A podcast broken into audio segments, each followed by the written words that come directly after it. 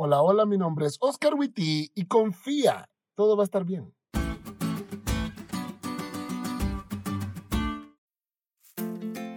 Hace unos días atrás estaba viendo un reel de una chica que enumeraba las cualidades de su chico perfecto y decía, alto, divertido, creativo, poco celoso y otra cosa que ya no recuerdo porque dejé de escuchar cuando dijo que un chico perfecto es un poco celoso. Yo siempre he dicho que los celos son una enfermedad. Creer que la relación perfecta tiene una de ambas partes con pocos celos es como decir que comer un sapo ligeramente crudo es bueno para la salud. Porque como los celos en una relación, ni un poco crudo ni cocido, un sapo es bueno para la salud. Y ustedes dirán, ay pastor, qué exagerado. Una relación con alguien con celos no es igual a comerse un sapo. Y yo te diré que los celos son un síntoma de algo mucho peor, desconfianza. Y nadie puede tener una relación buena y estable basada en la desconfianza.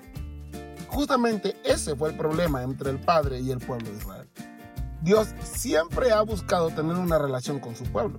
Esta relación debe ser una relación de obediencia. Pero todos sabemos que nadie puede obedecer a alguien en quien no confía.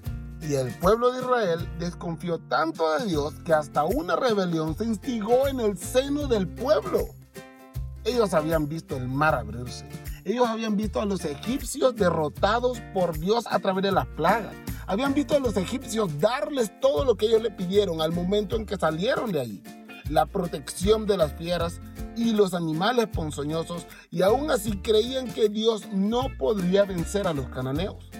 Como dice la lección, pese a todo lo que habían visto y vivido, todavía se negaban a obedecer al Señor y a tomar la tierra, a pesar de las promesas de Dios de que tendrían éxito. Y esta lección me hizo preguntarme, ¿qué tanto confío yo en Dios? ¿Saben algo? Reprobé. ¿Cuántas veces he visto el poder de Dios moviéndose en mi favor? Pero cuando las cosas van mal de nuevo, vuelvo a dudar. Las dudas en nuestra relación con Dios son como los celos en una relación cristiana, infundados. Por eso quiero decirte lo que Dios me dijo a mí hoy. Nunca te he dejado solo y no empezaré a hacerlo hoy. Confía, obedece y deja que te guíe más allá de tus dudas al lugar donde la bendición no tiene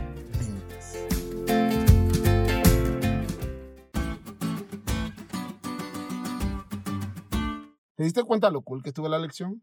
No te olvides de estudiarla y compartir este podcast con todos tus amigos. Es todo por hoy, pero mañana tendremos otra oportunidad de estudiar juntos.